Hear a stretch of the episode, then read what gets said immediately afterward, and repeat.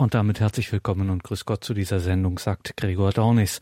Heute wieder mit einem Beitrag von den Legionären Christi. Dort dürfen wir ja immer aufzeichnen im Noviziat, unweit von Altötting in Neuötting. Dieses Haus beherbergt nicht nur das Noviziat der Legionäre Christi, es ist gleichzeitig auch ein Tagungs-, ein Veranstaltungs-, ein Exerzitienhaus, das allen Interessierten offen steht. Also, wenn Sie mal in der Gegend sind, Altötting, da ist man ja durchaus mal, dann schauen Sie doch einfach auch bei den Legionären Christi vorbei, beziehungsweise informieren sich vorher in deren Veranstaltungskalender, ob dort so ein Einkehrtag zum Beispiel für Sie dabei wäre. Ein Einkehrtag wie der von Pater Konstantin Balestrem beispielsweise. Dieser Einkehrtag hieß Evangelische Räte in der Welt gelebt. Wenn man dieser Gemeinschaft der Legionäre Christi angehört, dann legt man auch ewige Gelübde ab und dazu gehören auch die sogenannten evangelischen Räte, also Armut, Keuschheit und Gehorsam. Das sind sie, diese evangelischen Räte. Armut, Keuschheit und Gehorsam. Und wie lebt man die nun in einer Welt wie der unseren, der Welt des 21. Jahrhunderts? Eine Frage, die der Legionär Christi Pater Konstantin Balestrem mal durchdacht hat bei diesem Einkehrtag, wo wir mitschneiden durften und Ihnen das nun präsentieren können. Wir hatten an diesem Tag leider nicht die allerbesten Voraussetzungen für eine glasklare Aufzeichnung. Das ein oder andere Hintergrundgeräusch ist dabei.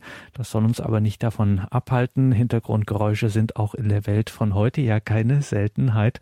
Und doch müssen wir in dieser Welt von heute eben den Glauben bezeugen, den Glauben leben.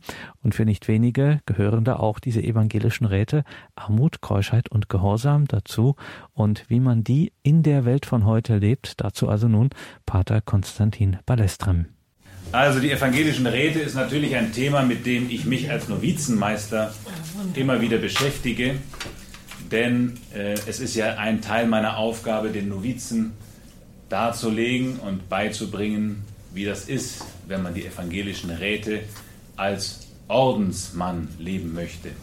Und was das bedeutet, im Ordensleben zu stehen und die evangelischen Räte als Gelübde abzulegen bei der Profess eben Ablegung der Gelübde in den evangelischen Räten. Armut, Keuschheit und Gehorsam. Aber es stimmt natürlich, dass die evangelischen Räte nicht nur was für Ordensleute sind. Also muss es auch einen Weg geben, sie in der Welt, sozusagen in der Welt nicht im Ordensstand zu leben. Und das ist so. Und darüber wollen wir uns heute Nachmittag ein bisschen unterhalten oder möchte ich Sie, möchte ich Ihnen einige Gedanken anbieten, die uns helfen können, das zu tun. Ich schlage vor, wir machen zwei Impulse wie üblich. Zur Einleitung vom Thema eine Erinnerung,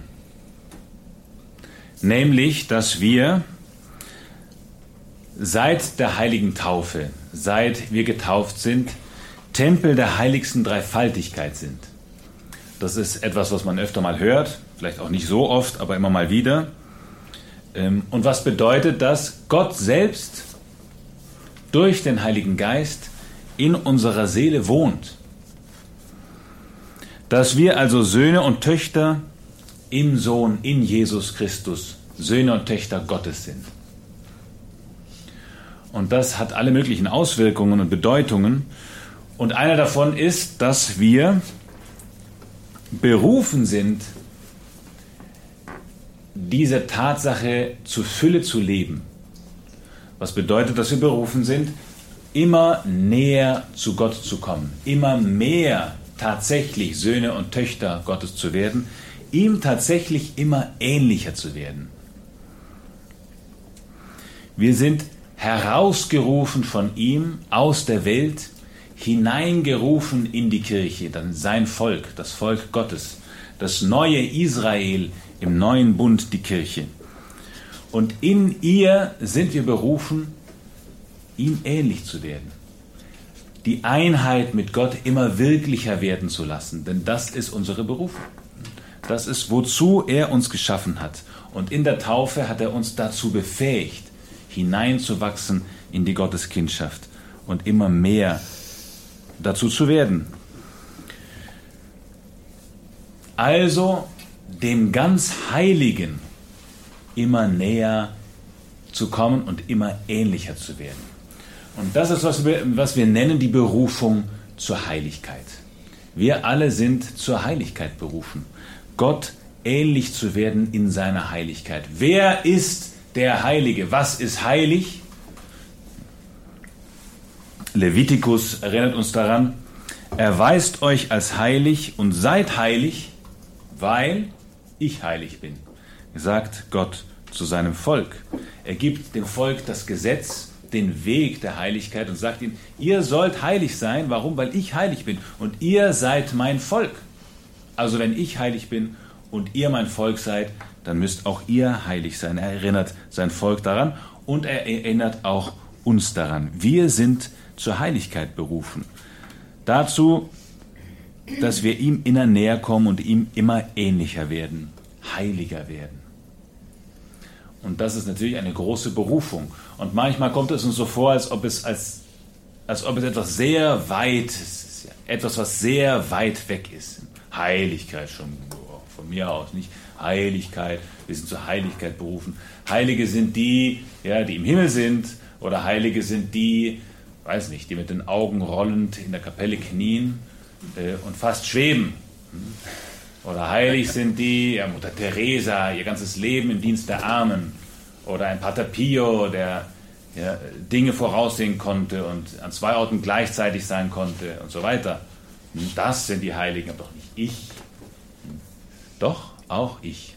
Auch Sie, jeder Einzelne, jede Einzelne von uns, berufen, heilig zu sein nicht unbedingt klamourös vor der Welt erscheinen als der Heilige oder die Heilige, hm, wie die Heiligen, die wir kennen, die kanonisiert wurden, sondern still und heimlich. Und wenn es dazu kommt, dass man heilig gesprochen wird, dann ist das ein Problem Gottes, können wir sagen. Hm.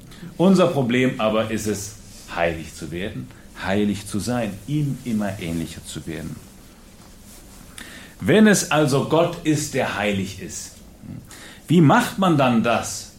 Heilig sein, heilig werden. Wie schafft man das? Gott sei Dank, ihm sei Dank, hat er sich offenbart in Jesus Christus. In ihm ist Gott Mensch geworden, also ganz gegenwärtig für uns, ganz sichtbar für uns, anfassbar für uns. Jetzt nicht mehr heute anfassbar als Mensch, aber damals schon, mit menschlichen Sinnen erfahrbar, mit menschlichen Augen sichtbar, mit den Ohren hörbar. Das ist Gott in Jesus Christus. Jesus Christus als wahrer Gott und wahrer Mensch. Also ist Jesus Christus, wenn Gott der Heilige ist, ist Jesus Christus die menschgewordene, anfassbare Heiligkeit.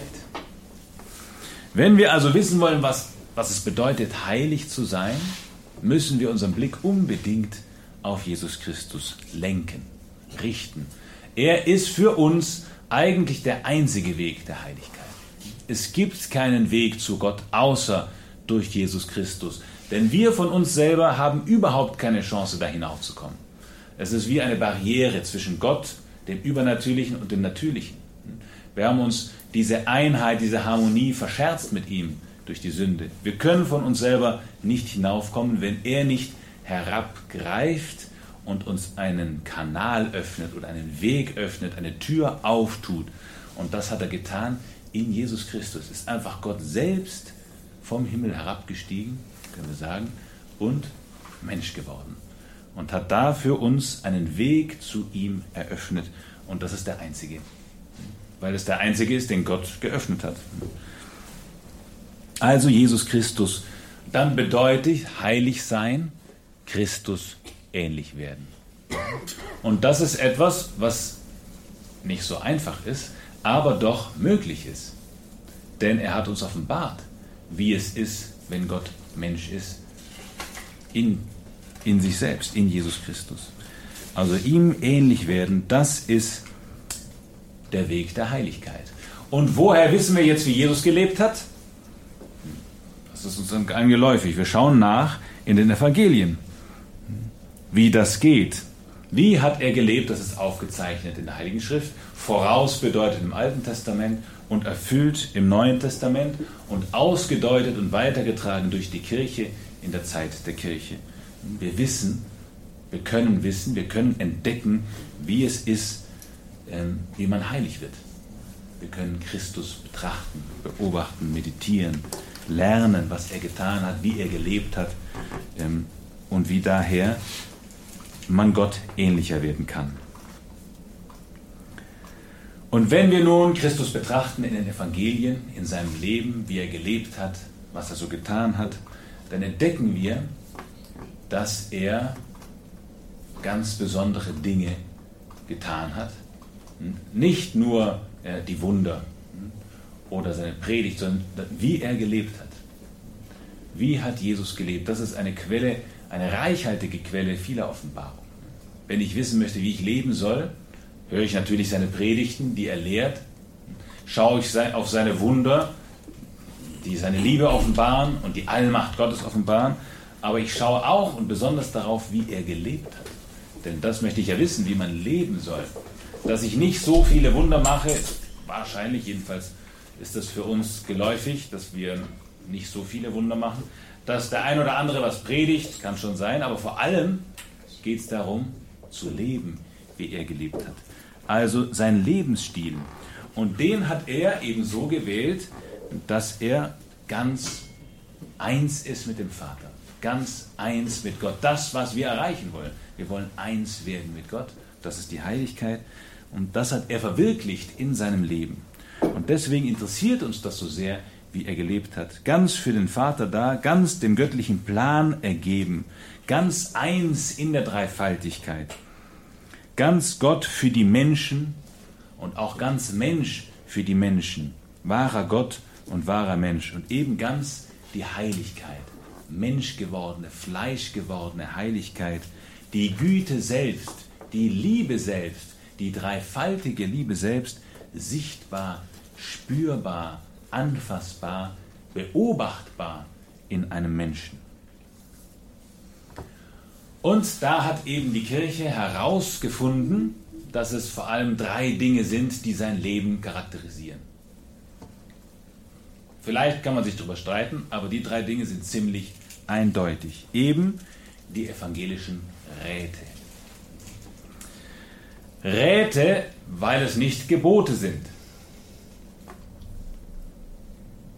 Es sind Eigenschaften des Lebens Jesu, die er frei gewählt hat und die man in seinem Leben beobachten kann, die er aber nicht als Gebote aufgestellt hat, so als, nicht wahr?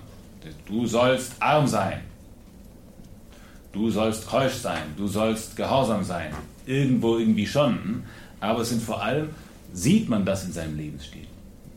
Und deswegen ist es uns angeraten, so zu leben, wenn wir Christus nachfolgen wollen und die Heiligkeit erlangen.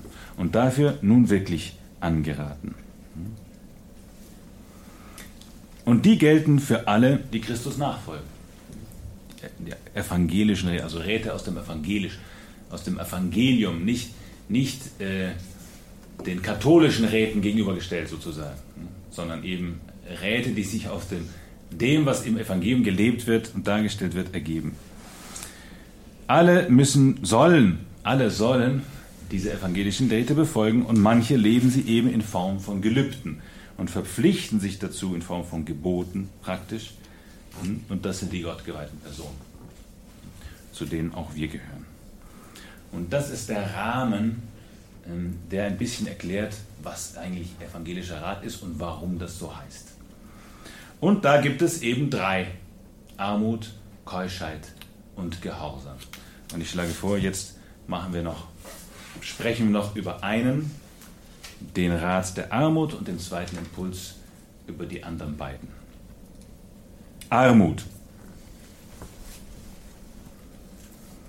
Zunächst mal müssen wir festhalten, dass alle Dinge gut sind. Gott hat alles gut geschaffen. Wir lesen im Schöpfungsbericht, er schuf ähm, das Licht, er schuf die Erde, er schuf Wasser und so weiter, trennte Wasser und, und immer nach jedem Tag schaut sich Gott an, was er gemacht hat und stellt fest, es ist gut. Erster Tag, zweiter Tag und so weiter. Es wurde abends, wurde Nacht. Ja? Aber Gott sieht, dass es gut war, was er gemacht hat. Und so ist es. Denn alles, was Gott schafft, was er vor sich in Gott schafft nichts Böses, schafft nichts, was ihm widerspricht.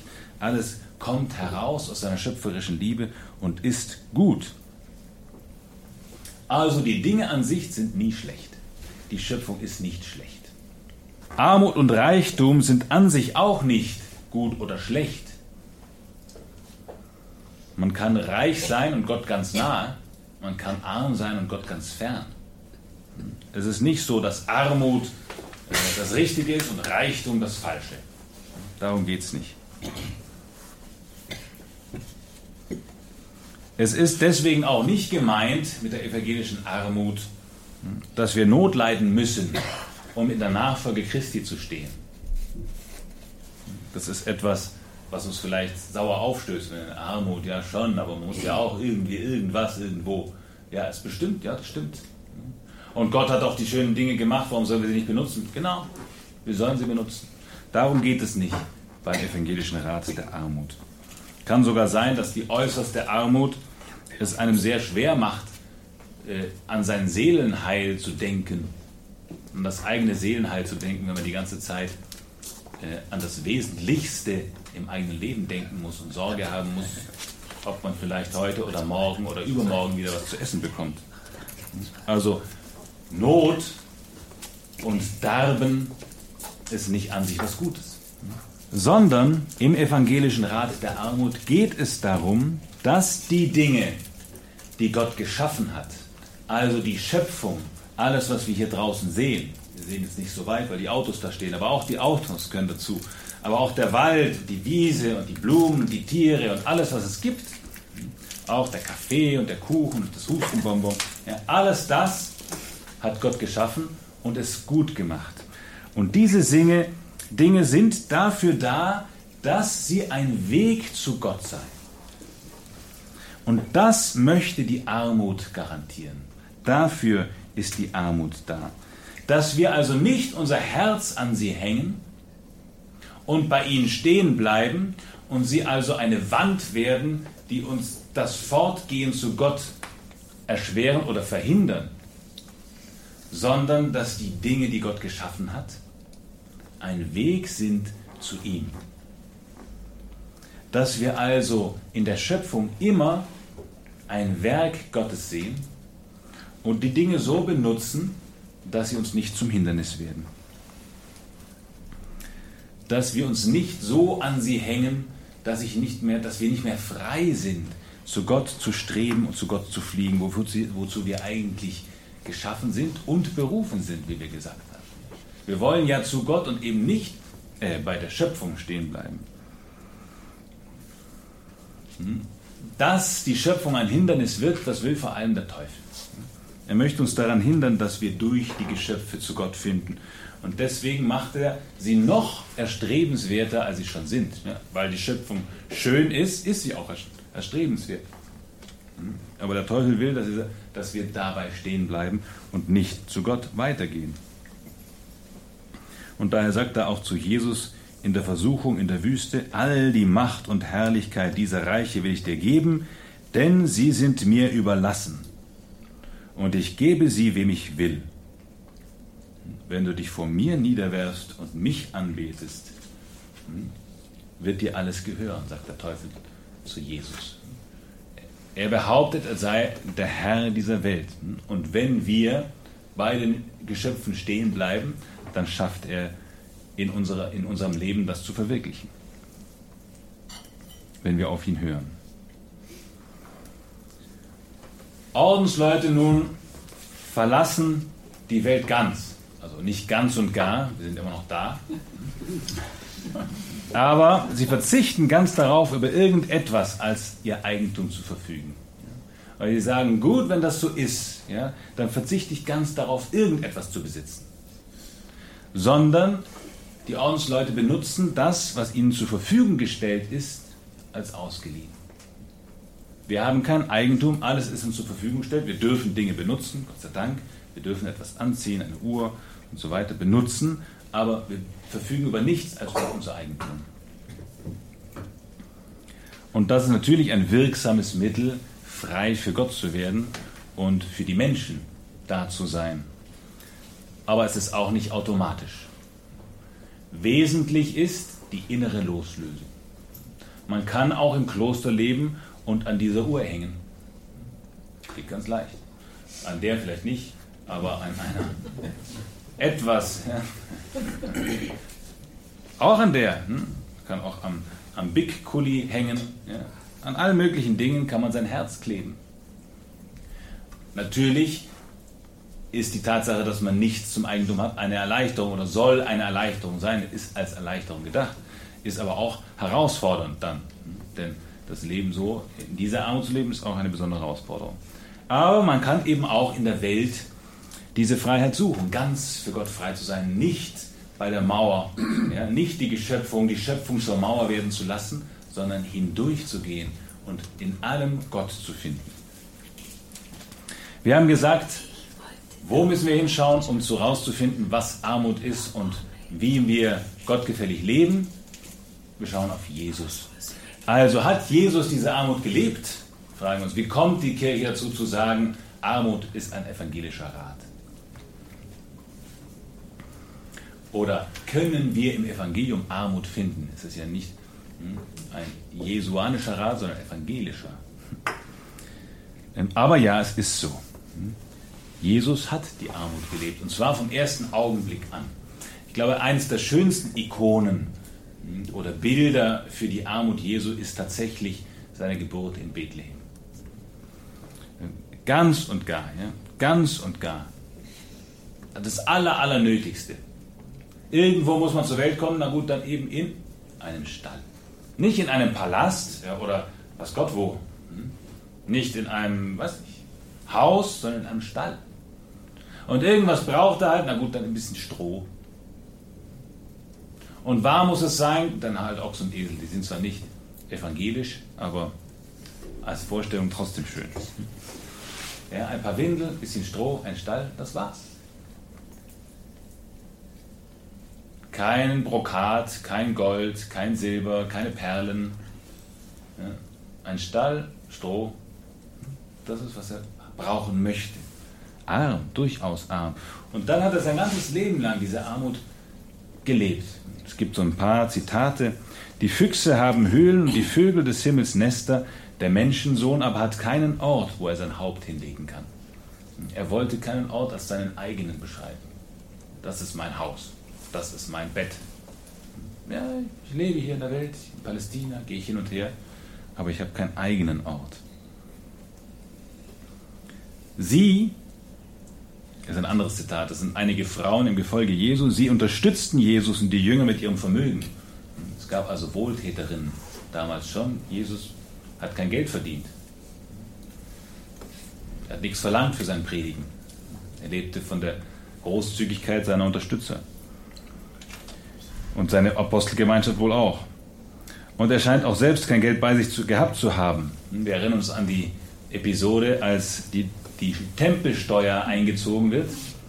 Hat er nichts, um die zu bezahlen, sondern sagt Petrus, geh fischen und aus dem Maul des Fisches zieh deine und meine Steuer. Natürlich, wer Gott ist, der kann sich natürlich so organisieren. Aber er, ja, das war für ihn nicht wichtig, Geld zu besitzen. Und dann wissen wir auch, dass Judas das Geld für die Ausgaben hatte und für die Almosen. Zwar war er ein Betrüger, aber er hatte die Kasse, Jesus selber nicht.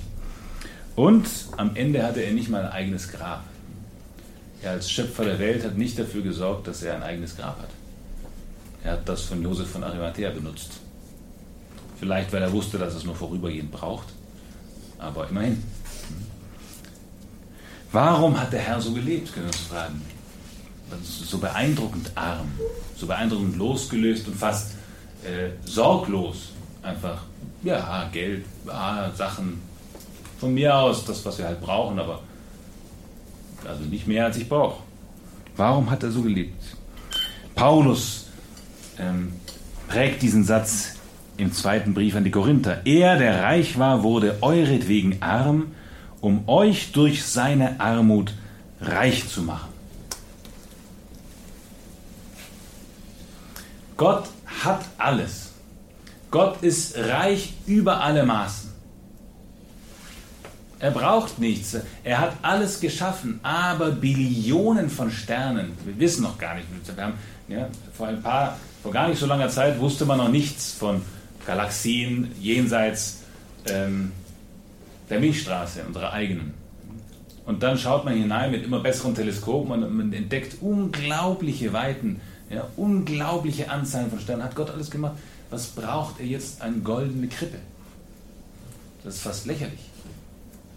Er hat alles, diese ganze Welt, die wir schon sehen hier, diese Pracht der Blumen, nicht nur eine Art von Blumen, zwei Arten von Blumen, unzählige Arten von Blumen, nicht nur ein Insekt oder zwei, unzählige, unglaubliche Überfülle vom Reichtum der schöpferischen Allmacht Gottes, die uns offenbar wird in dem, was wir sehen können. Und dann tauchen wir einmal vielleicht kurz mit einer Taucherbrille ins Meer und es eröffnet sich noch eine ganz andere Welt voller Fauna und Flora unter Wasser. Und wer weiß, ja, äh, tausende Meter von, es gibt diese Serie von BBC, Planet Erde, ja, die man da mit Tauchrobotern runtertauchen, tausende Meter. Das, was ein Mensch nie zu sehen bekommen würde, und trotzdem ist es da. Wenn nicht ein Tauchroboter jetzt halt im 21., 21. Jahrhundert darunter tauchen würde, das filmen für uns. Alles ist da, Gott hat Übermaßen, er ist reich, er braucht das alles nicht. Mein ist die Erde und was ihr was sie erfüllt, sagt er in einem Psalm. Wieso sollte er jetzt, wenn er Mensch wird, auf einmal alle möglichen Dinge brauchen wollen? Warum sollte er jetzt auf einmal eine goldene Krippe und, und weiß nicht was, ja, und, und, viel Geld in der Tasche haben? Es ist, es ist fast lächerlich, wenn wir es so betrachten. Hm? Ein spanischer Schriftsteller und Ordensmann hat mal den Satz geprägt, reich ist nicht der, der am meisten besitzt, sondern der, der am wenigsten bedarf. Und insofern ist Gott unendlicher, er braucht überhaupt nichts. Und eben wenn er Mensch wird, wenn dieser Gott Mensch wird, auf die Erde kommt, mit Materie zu tun hat, ist er seinem Vorsatz treu oder seinem Prinzip. Ich bin reich, ich brauche nichts. Ich brauche am wenigsten. Und so hat er gelebt von der Krippe in Bethlehem bis zum Grab in Jerusalem. Arm. Und es ist faszinierend, nicht, wenn man das so betrachtet. Tatsächlich, ja, wie schön. Ja, wirklich nichts brauchen zu müssen. Ja, keine Sorge, nicht in diesen weltlichen Dingen. So verfangen, einfach frei. Für den Dienst an Gott, seinem Vater und an den Menschen, uns. Er hat diese Lebensform einfach gewählt, freiwillig gewählt, als die, die am besten passt wenn Gott Mensch wird. Und deswegen auch die, die am besten passt, wenn wir zu Gott kommen wollen. Auf dem Weg der Heiligkeit. Wie leben wir jetzt diese Armut? Jeder nach seinem Stand. Aber auf jeden Fall erstmal Gott dankbar sein für seine großartige Schöpfung. Wirklich jedes Mal oder wenn wir die Gewohnheit formen, das ist eine schöne Gewohnheit der Dankbarkeit. Wenn wir die Gaben Gottes sehen in unserem Leben und um uns herum. Ich bin dankbar, dass unser Noviziat in so einer schönen Umgebung steht, denn man braucht nur aus dem Fenster zu schauen und sagt, auch wenn mir das nicht gehört, der Wald, er ist da. Ja, und er ist schön. Er braucht mir gar nicht zu hören, zu gehören, dass ich ihn schön finden kann. Und ich brauche nur hier hochzugehen, Rosenkranz beten und finde Bäume und finde ein Maisfeld und finde Blumen und Schmetterlinge und einen schönen Wald, der frische Luft gibt. Und ich kann mich darüber freuen und kann einfach sagen, danke, lieber Gott, das hast du alles für mich, für uns geschaffen. Hm? Damit es mich an dich erinnert. Hm? Und dafür bin ich dankbar. Dankbarkeit für die Schöpfung, die Gott uns geschenkt hat. Dann eben die Dinge so zu benutzen, wie wir sie brauchen, aber ohne unser Herz an sie zu hängen oder ohne unser Herz an sie zu verlieren. Denn dafür sind sie da, dass wir sie gebrauchen, ohne dass wir unser Herz an sie verlieren. Und auf diese Weise, wenn wir sie so benutzen, wie Gott sie gedacht hat, dann, sind, dann nehmen wir teil daran, die Schöpfung in die Heilsordnung Gottes zurückzuholen. In gewisser Weise ist die Schöpfung verloren durch die Sünde. Die ganze Schöpfung seufzt, sagt der heilige Paulus, bis zum Offenbarwerden der Söhne Gottes. Ja. Sie möchte erlöst werden ja, von dieser Last der Sünde, von der Unordnung, die die Sünde in die Schöpfung gebracht hat. Wenn wir aber die Schöpfung, die so verloren ist, benutzen, wie wir sie sollen, Gott gefällig, also nicht als Zweck, sondern nur als Mittel, dann ist es in Ordnung. Dann bringen wir Ordnung hinein in die Schöpfung durch unser Leben des evangelischen Rates der Armut. Losgelöst von den Dingen, sagt man. Losgelöst, nicht kleben an den Dingen, sondern von ihnen losgelöst leben als Brücke zu Gott. Denn unser Leben ist ja ein Pilgerweg. Wir gehen auf einem Weg zu Gott. Man kann auch sagen, auf einer Brücke. Und auf Brücken baut man keine Häuser, normalerweise. Außer in Florenz, da gibt es eine Brücke, Brücke voller Häuser. Ponte Vecchio. Aber normalerweise ist eine Brücke dazu da, von einem Ufer zum anderen zu gelangen. Nicht damit man darauf stehen bleibt, möchte eigentlich ankommen. Nicht, dass man darauf verweilt, ein Haus baut und da bleibt. Das wären alles Arten und Weisen, die Brücke falsch zu benutzen. Sondern man geht. Hm? Man geht, man hat das, was man braucht, aber man möchte ankommen. Äh, und die Armut hilft uns dazu. Die Armut hilft uns dazu zu denken, das ist nicht mein eigentlicher Schatz hier auf der Welt. Ich brauche keine Schätze anzuhäufen hier, wie der Mann vor einigen Wochen im Evangelium, der gesagt hat, ha, ich baue jetzt neue Scheunen und mache die voller Weizen und dann habe ich ausgesorgt. Dann kann ich zu meiner Seele sagen, ja, ruh dich aus, du hast gesorgt. Und, die, ja, und Gott sagt zu ihm, du Narr, es ist überhaupt nicht für deine Seele gesorgt, wenn du Weizen in der Scheune hast. Sondern dein Schatz ist im Himmel. Sorgt euch um euren Schatz im Himmel. Da kann er nicht verrotten und da kann keine Motte ihn auffressen. Ja, wir, wir gehen eben zum Himmel. Wir gehen erst zum Schatz in den Himmel. Und deswegen brauchen wir hier, die benutzen die Dinge halt für das, ja, wozu sie da sind, so wie wir sie brauchen, aber als Leute, die unterwegs sind. Also nicht die Dinge um ihrer selbst willen suchen. Und zu diesen Dingen gehört auch das Geld. Das Geld hat eine komische Eigendynamik entwickelt. Geld als Geld wird angestrebt, oft in der Welt. Geld ist gut, weil man es besitzt. Aber eigentlich ist Geld eben wie alle anderen Geschöpfe auch ein Mittel. Ist dazu da, man kann so sagen, Geld ist dazu da, ausgegeben zu werden. Geld ist ein Mittel, nicht etwas, was man anhäufen kann und was ein Wert an sich für mein Leben bedeuten sollte. Natürlich braucht man ein gewissen, ne? es hat sich jetzt so ergeben, dass, dass man es braucht, um, um zu leben, um was zu essen haben, heute und morgen und auch übermorgen. Ja, und man plant in der Zukunft, das ist alles in Ordnung, aber als Mittel, hm, es ist ein Mittel. Nicht haben wollen um des Habens willen. Vor dem Haben kommt das Sein. Und wir sind, um zu haben, nicht wir haben, um zu sein. Das ist wichtig. Und dazu hilft diese Armut. Das ist der evangelische Rat. Wenn wir wissen wollen, wie der Weg zu Gott ist, schauen wir auf Jesus, schauen wir ins Evangelium. Und so haben die gelebt. Er und seine Jünger, das war sein Rat, das ist sein Rat, das ist der Rat des Evangeliums an uns. Kümmert dich nicht um diese Sachen. Ja? Kümmert euch nicht um, um was ihr anziehen sollt. Was ihr das schon in Ordnung. Gott kümmert sich um euch. Kümmert ihr euch um das Reich Gottes. Früchte, die von dieser Armut ausgehen, ist diese Freiheit. Freiheit von Sorgen. Besitzen ist okay, aber übermäßige Sorge um den Besitz fesselt, behindert, bremst auf dem Weg zu Gott. Noch eine Frucht ist die Dankbarkeit eben. Dankbarkeit für die Geschenke Gottes, alles, was er mir schenkt, mir zur Verfügung stellt, was ich benutzen darf zu seiner größeren Ehre und zu meinem Seelenheil und nicht gegen mein Seelenheil. Hm? Offen für die Gnade, es schafft eine Offenheit für die Gnade, ein Bewusstsein, dass der eigentliche Besitz erst kommt im Himmel. Das ist eine Frucht der Armut. Selig, die arm sind vor Gott, denn ihnen gehört das Himmelreich. In gewisser Weise jetzt schon. Im Ordensstand bemühen wir uns besonders, das so zu leben. Und auch Zeugnis zu geben dafür, dass wir nur Pilger sind und dass wir jetzt schon im Himmel das Himmelreich besitzen können, auch wenn wir arm sind. Die Armut erzieht auch zur Großzügigkeit. Wer nicht am Besitz hängt, ist freigebiger vielleicht, ja, mit Leuten, die es brauchen können, ja, mit den Armen, mit den Bedürftigen. Wenn mir jemand begegnet, der etwas, ja, dem ich helfen kann, dann fällt es mir leichter, wenn ich losgelöst bin, ihm zu helfen. Kann jeder nachvollziehen, hat jeder bestimmt auch schon erfahren.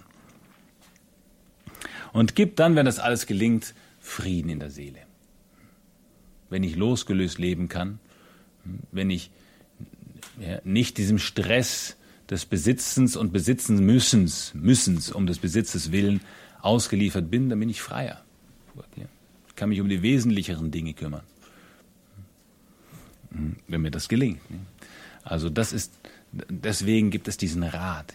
Lass dir raten, lass dir geraten sein, arm zu leben in dieser Hinsicht. Losgelöst, unterwegs zu Gott, dankbar, großzügig, frei, gelassen, in Frieden vor Gott als Christ. Und du wirst glücklicher sein. Du wirst glücklicher sein und Gott ähnlicher.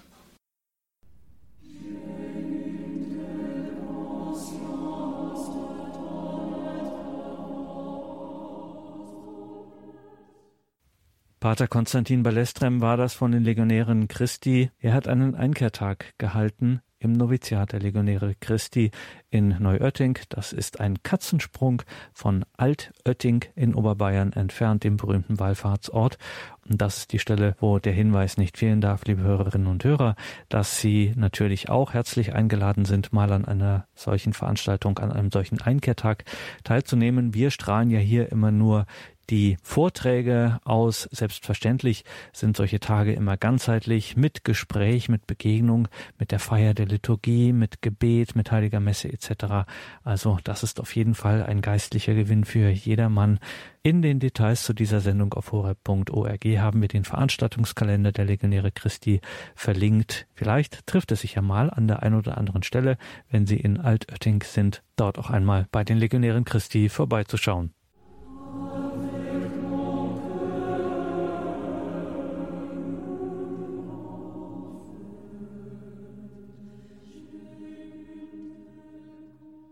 Willkommen zurück in dieser Sendung, sagt Gregor Dornis.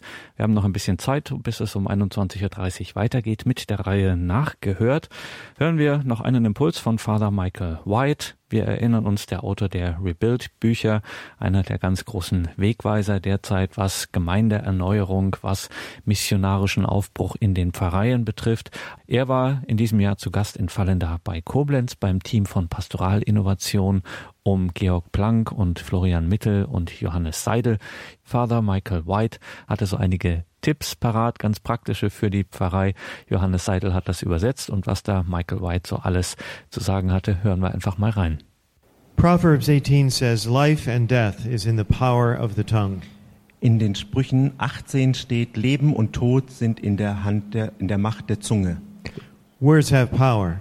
Worte haben Kraft. They have power to speak life into people's lives or death.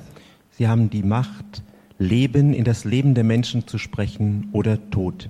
As pastors, as catechists, as church parish leaders, we have the ability to speak into people's lives.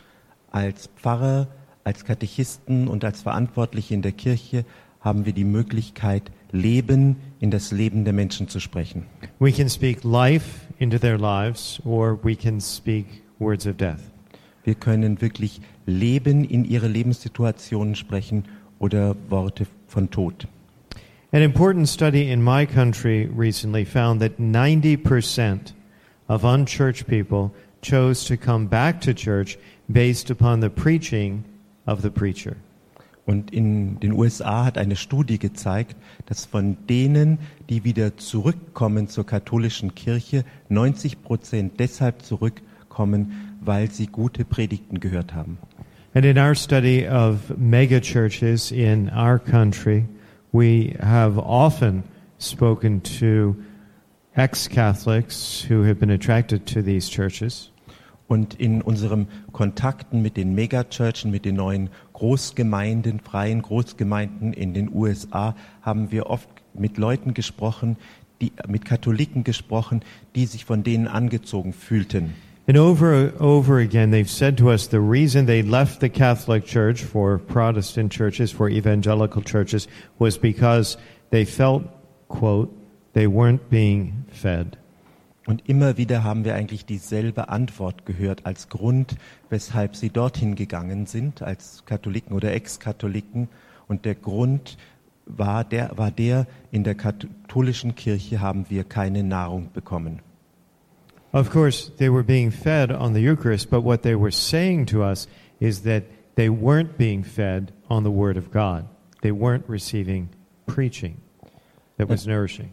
Natürlich haben sie in unserer katholischen Kirche die heilige Eucharistie gekommen als Nahrung.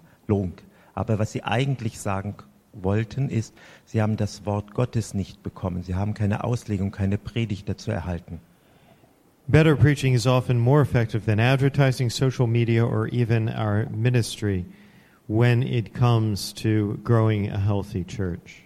Und die Verbesserung der Predigt hat eine höhere Wirksamkeit als Werbung, soziale Me Medien und selbst diese Dienste, wo, also wo einem gedient wird, wenn es darum geht, dass die Gemeinde wächst, ist das der Hauptpunkt. If you want to grow a healthy church, if you want to have a better church, start with better preaching.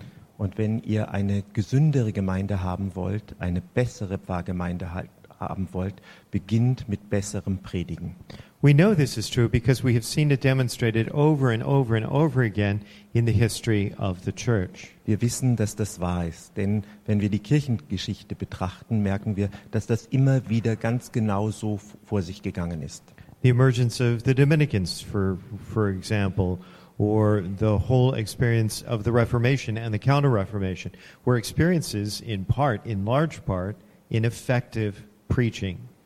Und das Aufkommen der Dominikaner, der Bettelorden, das Aufkommen der Reformation und auch danach der katholischen Reform waren die Früchte von, von wirklich verstärkter und verbesserter Predigt. But the fundamental experience, the foundational experience for the life of the church was in the church of the apostles. Aber die Basiserfahrung von dem allen war in der Kirche der Apostel. In, in this season of Easter, we have been reading Sunday after Sunday from the Acts of the Apostles. In der Osterzeit lesen wir jeden Sonntag aus, den, aus der Apostelgeschichte.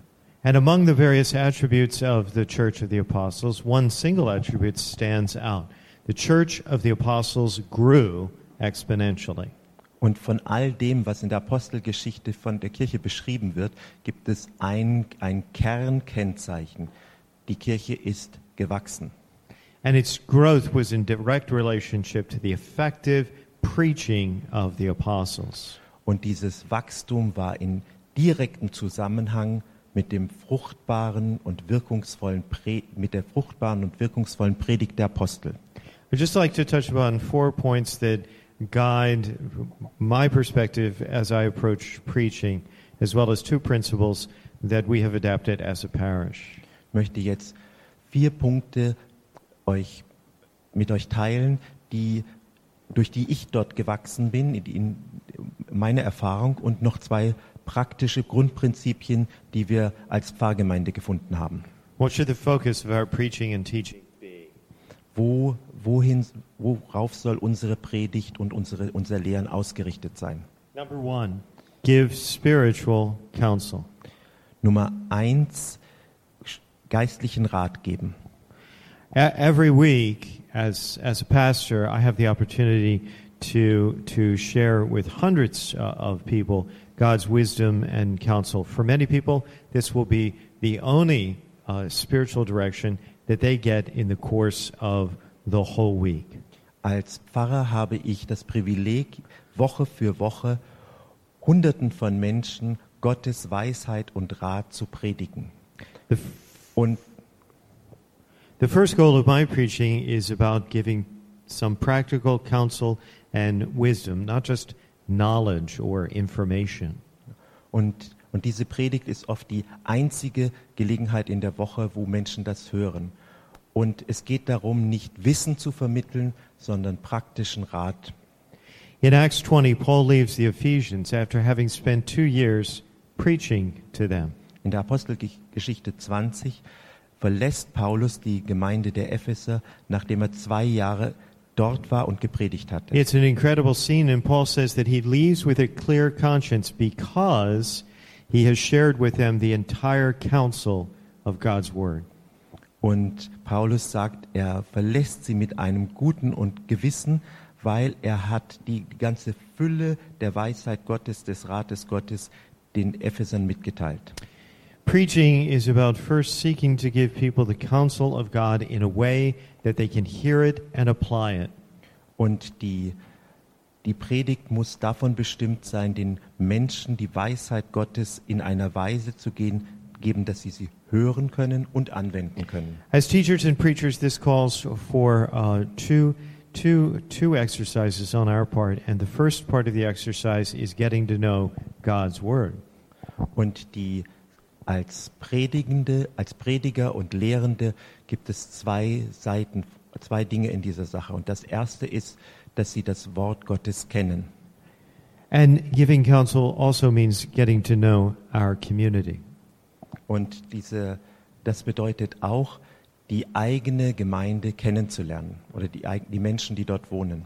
Just like uh, Paul with the Ephesians, it's our task to bring God's Word into application within the cultural context of our community. Wie es bei Paulus mit den Ephesern war, der dort gelebt hat, ist unsere Herausforderung, Gottes Wort und Gottes Weisheit in dem Kontext der Menschen zu geben, wo wir gerade, wo wir wohnen. To give effective counsel means to both understand what God is saying and what the community needs to hear and how they can hear it. Diese, die Weisheit Gottes zu teilen heißt beides, zu verstehen, was Gott, was Gott sagt und was die, was die Leute dort hören müssen. Two, the preaching is the rudder of your church ship. Punkt zwei, das Predigen ist das Ruder eures Kirchenschiffs, also des Schiffs der Kirche. Whatever you preach about is where your congregation will go. It's what they will do. Was immer ihr sagen wird, was immer ihr sagen wird, wird das bestimmen, was, wo die ähm, Gemeinde hingeht und wo sie wachsen wird. Whatever you neglect or avoid is what they will neglect and avoid. Was immer ihr vernachlässigt oder vermeidet, ist das, was auch die, was auch die Pfarrgemeinde nicht mitbekommt oder auch vermeidet. This was our problem in trying to rebuild for so many years. Our preaching had no focus. Und das war unsere, unser Problem mit dem Neuaufbau unserer Gemeinde in ganz vielen Jahren. Unsere Predigt hatte keine Zielrichtung. As we explain in our book, Rebuilt, our preaching in our church was inconsistent and sometimes even contradictory from one week to the next. Und das war unser Problem, die in, was wir auch in, im Rebuild-Buch beschrieben haben. Unsere Predigt war inkonsistent, nicht zusammenhängend. Now, we ask two questions when forming a weekend message. Nun, bevor wir die Wochenendbotschaft, die Wochenendpredigt konzipieren, fragen wir uns zwei Fragen. First question What do we want them to know? Die erste Frage, was wollen wir, dass sie wissen sollen? In terms of the, the Word of God, what do we want them to take away and know from our message? Und vom Wort Gottes, was wollen wir, dass sie davon verstehen und mit nach Hause nehmen? And second, what do we want them to do? Und die zweite Frage ist, was wollen wir, dass sie tun sollen? What positive step are they going to take in light of this message and the Word of God that they've just heard? Und welchen positiven neuen Schritt sollen sie tun im Licht der Verkündigung und des Wortes Gottes? Three. Dritter Punkt. Use preaching to bring dead areas of your parish to life, to change lives. Benutzen Sie die Predigt, um tote Bereiche ihrer, Pfarrgemeinde zum Leben zu bringen und Leben zu verändern. In Ezekiel chapter 37, God brings the prophet to a valley of dry, dead bones.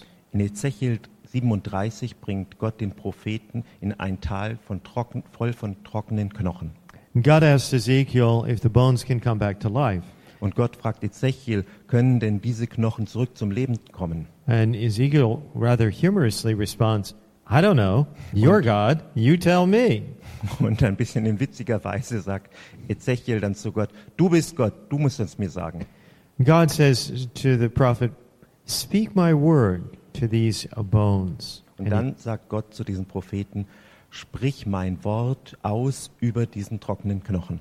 And he does, and you know the story. The bones come back to life. Und das tut er und ihr kennt die Geschichte, die Knochen sind wieder zum Leben gekommen. Speaking God's word consistently um, into your parish can bring dead areas of your parish back to life. Wenn man Gottes Wort beständig und zusammenhängend in diese toten Bereiche der Gemeinde spricht, das kann dazu helfen, eure Pfarrgemeinde wieder zum Leben zu bringen. We found this to be true over and over and over again in, in every possible area of our life in finances, in volunteerism, in ministry and service. Und wir haben das festgestellt, dass das wirklich wahr ist in ganz verschiedenen Bereichen unserer Pfarrgemeinde, in den Finanzen, in, ja, in, in der Art wie des Freiwilligendienstes, also ganz verschiedene Bereiche, ist das wirklich wahr geworden. Four, Vierter Punkt. form the right attitudes toward the Bible. Die richtigen Haltung gegenüber der Bibel zu entwickeln helfen. Catholics in my country are largely ignorant of the Bible. In, den USA kennen die Katholiken die Bibel sehr wenig. So I have a responsibility to just died. I have a responsibility to introduce them to the Bible and to help them grow in appreciation of the Bible. Und so ist meine Verantwortung, die Leute in die, in die Bibel einzuführen und in die Wertschätzung der Bibel zu führen. We have taught people, at least in my country, to be ignorant of the Bible because we've made it seem inaccessible to them or not applicable to their way of life. Und wir haben gesehen, dass die Leute die Bibel so wenig kennen, weil wir sie vielleicht selbst den Zugang erschwert haben und, und ihnen das Praktische daran versperrt haben. I think that we can begin by sharing our enthusiasm for Scripture. I want to leave my congregation not so much having some deep theological insight into the Scripture that we've studied on a given weekend as hungering for more.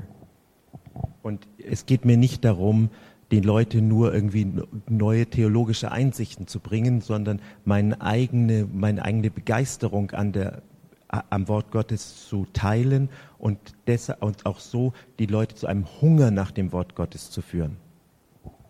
I can also, uh, I can, I can also give witness to my respect for Scripture, how much I honor God's Word, um, especially when it comes to the stories of the gospel and the miracle stories. Und ich kann, ich kann auch, auch meine Wertschätzung, meine Bewunderung, meine Haltung dem, dem Evangelium gegenüber ausdrücken, wie, die ich selbst habe, ganz besonders darum, wenn es zu den Wundern und Heilungen im Evangelium kommt. Finally, I can communicate the relevance and accessibility of, of Scripture. God, God's Word is eternal, and it has eternal relevance, endless relevance in people's lives. And uh, aside from any particular application, I can make sure that that message is underscored powerfully. Und ich kann an mir selber auch zeigen, dass die Bedeutung des Wortes Gottes zeigen, dass es wirklich eine, eine ewige, dauerhafte und fundamentale Bedeutung hat. Finally, I'd just like to touch upon very briefly, and we can come back to these points if you're interested in them, two important factors that, that we have developed and applied in the life of our parish when it comes to our weekend message. First, first important factor is what we call one church, one message. Und es gibt zwei ganz wichtige und wirksame Faktoren, die wir in unserem Pfarrleben entdeckt haben und auch pflegen. Und der erste davon heißt, eine Gemeinde, eine Botschaft. This is the principal way in which we bring focus and consistency to our weekend preaching.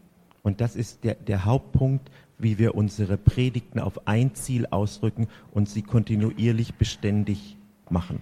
Every Mass, every weekend, regardless of who is the celebrant, has the same homily, usually given by me or one of my associates. Also in jedem Wochenende, in den Vorabendmessen und Messen des Sonntags gibt es dieselbe Predigt, egal welcher Zelebrant es ist. Und meistens ist es Pfarrer White, der selbst predigt. Everybody in the parish is hearing the same message on the same weekend, which is going to move our church further and fa- faster in the direction that we're trying to lead and guide it. Und jeder Einzelne hört am Wochenende dieselbe Predigt in derselben Weise. Und das hat dazu geführt, dass wir schneller und besser in diese Richtung, dass unsere Gemeinde schneller und recht besser in diese Richtung gehen, in der wir sie führen wollen. Second approach is to uh, do weekend message messages in message series. Die zweite Art und Weise, die uns dazu hilft, ist die Predigt, also die Predigten als Predigtserien über mehrere Sonntage zu gestalten. This is to take a topic and over the course of four, five, or six weeks to dig down deep into a single topic. Und ein, das bedeutet, dieselbe Grund, dieselbe Grundthema in vier bis sechs Sonntagen zu haben und jedes Mal einen speziellen Aspekt von diesem Gesamtthema dabei zu vertiefen. Um, this is a practice that it's true we adapted from evangelical churches. Es ist wahr, wir haben das äh, von evangelikalen, von protestantischen Kirchen gelernt. But if you think about it, it makes so much more sense for liturgical churches that have the uh, cycle of the lectionary and the seasons of the lit- liturgy, which in themselves present themes over the course of several weeks. Wir haben das zwar von denen gelernt, aber wenn man genauer hinschaut, macht es in unserem liturgischen Zusammenhang, wo wir Leseordnungen haben mit, mit demselben Thema und mit Lesungen, die aufeinander aufbauen, ist es eigentlich für uns viel naheliegender als Katholiken, das so zu tun. Uh, there are so many reasons in which I advocate for message series. Uh, probably the best one being that it's better communication. It makes for uh, better creating a better conversation in the life of your parish. Es gibt viele Gründe und Früchte, die ich da sehe. Es ist, es teilt sich einfach mehr mit, wenn ein Thema über längere Zeit vertieft werden und es ermöglicht unseren Pfarrmitgliedern, den Leuten in der Pfarre, wirklich sich darüber auszutauschen.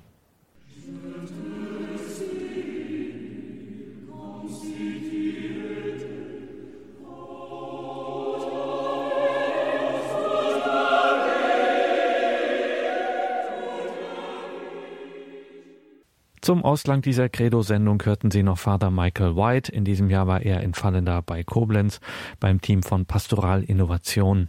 Und da haben wir auch die entsprechenden Links in den Details zu dieser Sendung auf horeb.org im Tagesprogramm. Schauen Sie da hinein. Damit geht diese Sendung zu Ende. Danke Ihnen allen fürs Dabeisein. Alles Gute und gottesreichen Segen wünscht Ihr Gregor Dornis.